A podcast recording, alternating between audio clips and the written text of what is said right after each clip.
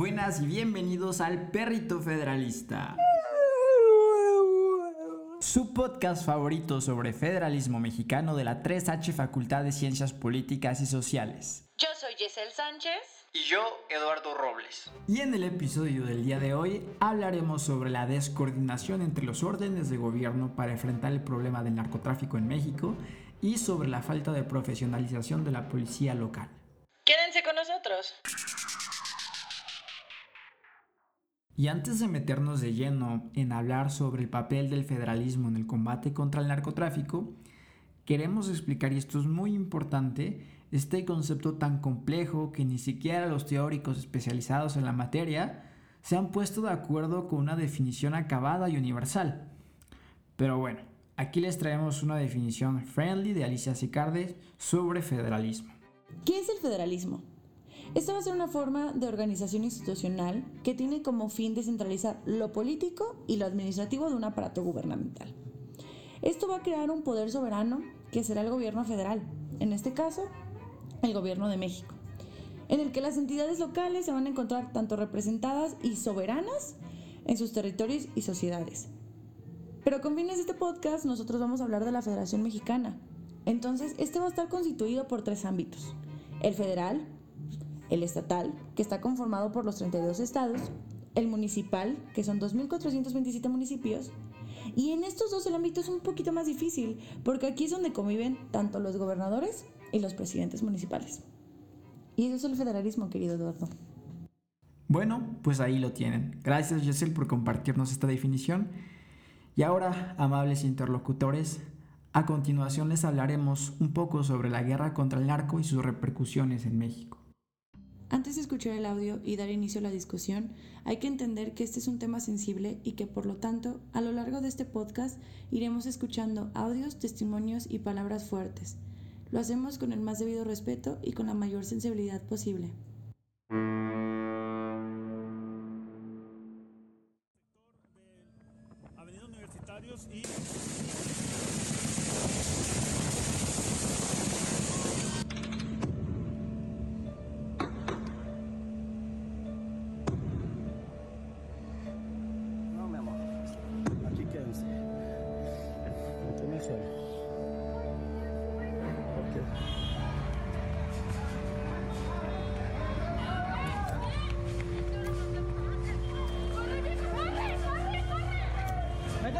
Métanse, métanse aquí, métanse aquí.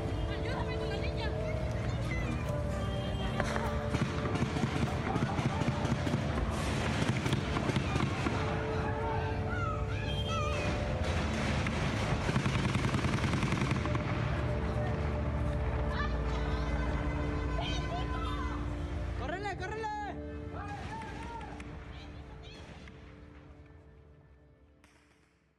Como bien sabemos, en 2006 fue el inicio de la llamada Guerra contra el Narcotráfico, una estrategia propuesta por el expresidente Felipe Calderón que tuvo como fin combatir al crimen organizado, desplegando el ejército y a la ya disuelta Policía Federal en las zonas del país donde se encontraban los principales cárteles o los más poderosos, Michoacán, Guerrero, Chihuahua y Sinaloa. Esta guerra contra el narcotráfico trajo como consecuencia el aumento de muertes, desapariciones forzadas, desplazados de sus comunidades, feminicidios, abandono y la falta de profesionalización de la policía local en los municipios en donde la guerra impactó en mayor medida. Tal es el caso del municipio de Guadalupe en Ciudad Juárez, Chihuahua. Y precisamente les quiero hablar un poco sobre este municipio. Es un pequeño pueblo al este de Ciudad Juárez, en donde por primera vez una mujer dirigió la comandancia del municipio de Guadalupe. Se llamaba Irma Erika, aunque pronto los sicarios la van a dejar sin elementos ante las amenazas y los levantones. Pronto, Erika se va a quedar sin los siete policías que tenía el pueblo de un poco más de 2.000 habitantes. Sin embargo, Erika se aferró a la idea de brindarle una mayor seguridad al pueblo y el crimen organizado no la perdonó. No fue hasta el 12 de febrero del 2011 cuando apareció el cuerpo descompuesto de una mujer flotando en el canal de Aguas Negras en Ciudad Juárez, justo a la altura del kilómetro 60 de la carretera Juárez Porvenir. Ocho meses después, el Servicio Médico Forense recibió los resultados del perfil genético y oficialmente fue identificada como Erika Gandara, la mujer desaparecida el 23 de enero de 2010. Hasta ese entonces, su familia recibió el cadáver. Con el asesinato de la comandante de 28 años, ese 2010, la policía municipal queda desarticulada por primera vez en la historia y el pueblo sin seguridad pública. Hasta que Max aceptó el cargo ofrecido por Urteaga Núñez en el 2015. Luego del asesinato de Max, el presidente municipal ofreció el puesto a Joaquín Hernández Aldaba, quien desempeñó la encomienda escasos 16 días hasta que fue acribillado junto a su hijo. Desde entonces, Guadalupe se quedó sin policía municipal. Verdaderamente fuerte y tenebroso lo que nos acaba de narrar Yesel. Y esto solamente se trata de un breve extracto del libro Romper el Silencio, donde Lucy Sosa y otros periodistas nos cuentan, entre muchas otras cosas, sobre el abandono de la policía local en los últimos años, especialmente en temas de la procuración de la seguridad municipal, ¿no? en muchas partes del país. Y es que el crimen organizado y especialmente el narcotráfico, no me dejarás mentir, Yesel, se ha convertido en una de las principales amenazas para el Estado mexicano en la actualidad. Y esto se debe principalmente al hecho de que el narcotráfico le va a disputar o le está disputando hoy por hoy al Estado espacios ya sea de poder, de control incluso del mismo uso de la fuerza, ¿no? Lo que lleva o lo que nos lleva más bien a la construcción de una soberanía o de una especie de poder paralelo al mismo del Estado, al poder estatal. Que restablecer la seguridad no será fácil ni rápido, que tomará tiempo, que costará mucho dinero e incluso, y por desgracia, vidas humanas. Pero ténganlo por seguro, esta es una batalla en la que yo estaré al frente. Es una batalla que tenemos que librar y que unidos los mexicanos vamos a ganar a la delincuencia. Con esas palabras, Felipe Calderón dio inicio a la guerra contra el narcotráfico y días días después se anunció el operativo conjunto Michoacán, un primer despliegue de tropas de 4.200 soldados, 1.054 marinos y más de 12.000 policías federales, con la misión de recuperar el territorio que se admitía estaba en manos del crimen organizado. Así es, en efecto, y es precisamente en este momento cuando el gobierno federal desarrolla ciertas intervenciones coordinadas en las regiones de mayor conflicto. Sin embargo, en algunos estados adoptó ciertas estrategias de confrontación contra el golpe del narcotráfico y eh, casi que correlativamente la violencia aumentó sin precedentes tras estas intervenciones. Y en eso estoy completamente de acuerdo contigo, Eduardo. Las estrategias implementadas por parte del gobierno federal únicamente aumentaron la violencia y a mi parecer son bastante cuestionables. Además de que se sabe, y no me dejarás mentir, que se implementaron distintos planes por estado. O sea, por un lado, vamos a tener una excelente coordinación entre autoridades federales y locales. De aplaudir. Aquí las autoridades protegían a los alcaldes de ataques criminales, los ayudaban a purgar sus fuerzas policiales, Coordinaron operaciones entre el ejército, la Policía Federal, con funcionarios y policías locales. Compartieron información de inteligencia a diestra y siniestra, porque si ustedes no saben, el gobierno de Estados Unidos estuvo muy involucrado en esas estrategias. Además de que en el ámbito social, trabajaron junto con los alcaldes para brindar bienes y servicios públicos en municipios donde los cárteles reclutaban jóvenes. Estas acciones tenían como un propósito debilitar a los cárteles y detener la epidemia de la violencia. Pero ¿qué pasaba con los otros estados? Esto me recordó mucho, y, perdón por la interrupción, pero me recordó mucho este eh, artículo que escribió Guillermo Trejo y Sandra Ley, eh, Federalismo, Drogas y Violencia, ¿no? donde precisamente describen lo que acabas de mencionar y, y asimismo ellos nos cuentan cómo este proceso de contrarrestar o de atacar al narcotráfico no fue homogéneo en el país, no se presentó de manera eh, homogénea o más bien se presentó de manera heterogénea en, todo el país. Por ejemplo, en algunos estados, precisamente como Michoacán y, Guerrero, las autoridades federales no cooperaron con las autoridades locales, ¿no? Y por lo tanto se dejó a los gobernadores y a los alcaldes enfrentar estas escaladas de, violencia por sí solos, ¿no? Para luego, pues, culparlos, ¿no? De que no habían hecho los esfuerzos necesarios, sus administraciones, para resolver estos, estas intensificaciones de, aquellos conflictos. Y es que en estos estados las intervenciones militares y policiales se hicieron de manera unilateral, sin ningún tipo de, cooperación ni, compartición de, información entre gobernadores, presidentes municipales y el orden federal. Y, también de esta misma manera no se brindó ningún tipo de protección a los mismos alcaldes, incluso al personal que, enfrentaba estas amenazas criminales. Nos cuentan también, recuerdo como no, tampoco se promovieron ningún tipo de intervención de política pública significativa precisamente para reducir ¿no? el, el hecho de, o el fenómeno del narcotráfico en estas regiones. Y es que justamente a eso que tú te refieres, querido Eduardo, sobre las estrategias confrontativas que trajo el gobierno federal, lo único que trajo como consecuencia fue debilitar a los gobiernos locales y permitieron que los cárteles y las organizaciones criminales capturaron a los municipios y junto con ello a su población mediante la extorsión y el secuestro. No vamos muy lejos. ¿Qué fue lo que pasó en la zona cero de Guerrero? Aquí la violencia y la pobreza tiene a los pobladores cultivando y cosechando amapolas en las montañas, convirtiendo los cerros en campos de sangrientas batallas. Sí, y fíjate que esto sucedió del mismo modo en Michoacán, que fue precisamente el estado donde inició la guerra en ese entonces era la familia michoacana la que dominaba la, llamada Tierra Caliente, donde tomaron municipios como Aquililla, ¿no? la cual había sido disputada ya desde hace mucho tiempo por los cárteles, debido a la, importancia geográfica ¿no? y, al tipo de relieve que tenía esa, región, ¿no? que era sierra y montaña.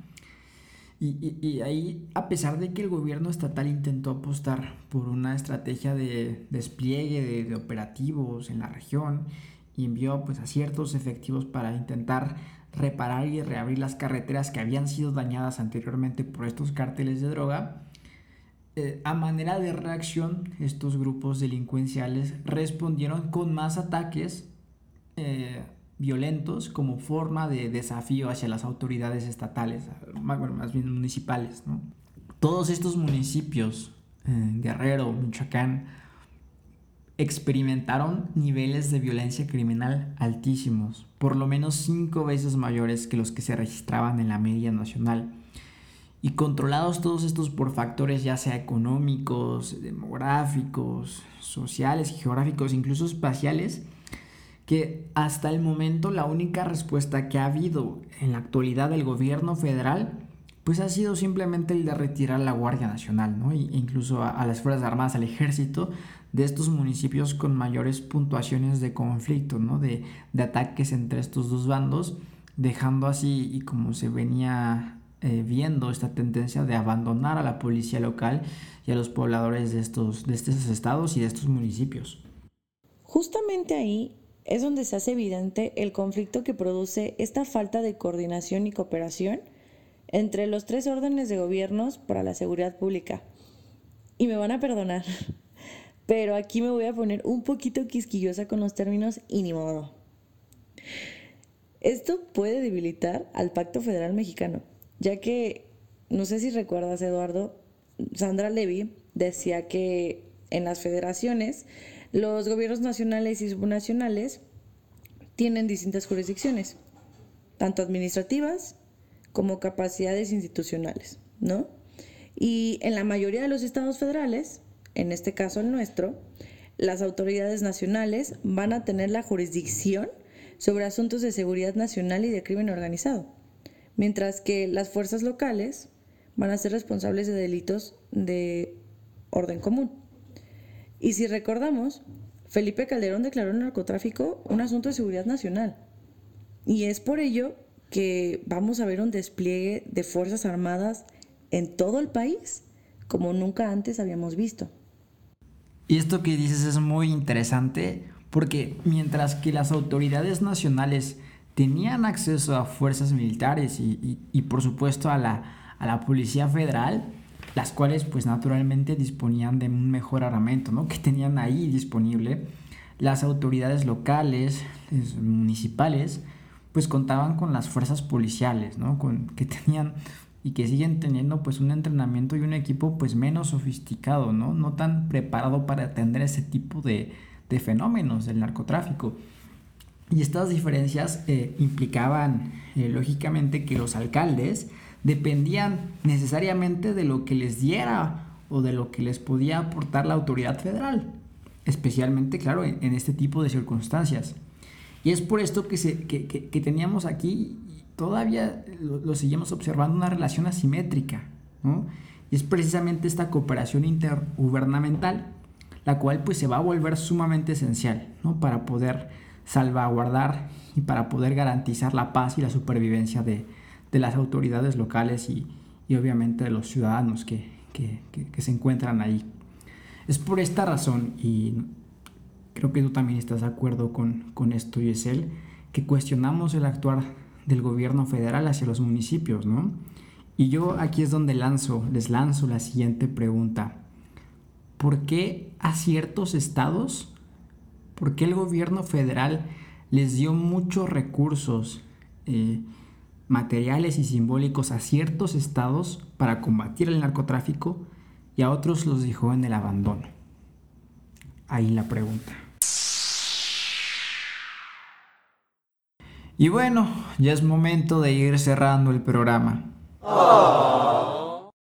Así que no nos queda otra más que pasar a la sección Zen de su podcast favorito con las cuatro máximas de este episodio. Número 1.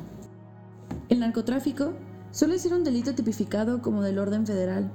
Sin embargo, sus efectos delictivos, al ser considerados del foro común, deben ser atendidos por autoridades subnacionales o del ámbito local. Es decir, que la presencia creciente de este fenómeno imponga a los gobiernos la necesidad de evitar la formulación de planes y estrategias aisladas y en cambio realicen y coordinen operaciones conjuntas de carácter intergubernamental. Número 2. El problema del narcotráfico es sumamente complejo y de corte multifactorial. Este requiere ser enfrentado a través de estrategias que estén sustentadas en la cooperación y en la coordinación todo esto entre las distintas dependencias de seguridad, tanto federales como locales, así como los órdenes de gobierno federal, local y municipal. Y no podemos olvidar, por supuesto, el papel fundamental que también juegan los medios de comunicación y los actores de la sociedad civil. Número 3. Si la falta de coordinación y cooperación entre los gobiernos locales y el gobierno federal en materia de seguridad pública persiste en el país, se seguirá debilitando el Pacto Federal Mexicano toda aquella vez que el narcotráfico se trate de un problema público, ya que este debe ser atendido intergubernamentalmente sin importar el partido político en el poder en cada uno de los estados del país. Número 4. La descentralización policial es una buena estrategia para hacer frente a la fragmentación que se derivó del fenómeno del narcotráfico en los últimos años, ya que como se ha venido demostrando a lo largo de este podcast, la falta de apoyo por parte de las fuerzas federales hacia la fuerza de seguridad local ha traído consigo un aumento sostenido de la violencia en el país. Es necesario, por lo tanto, una mejor profesionalización de las policías locales, ya que éstas cuentan con un mayor conocimiento del territorio y de las dinámicas criminales en estas regiones. Todo esto con el fin de combatir con mayor eficacia al narcotráfico en estos municipios. Con esto llegamos al final de este episodio de su podcast favorito, El Perrito Federalista. Cuídense mucho y nos estamos escuchando.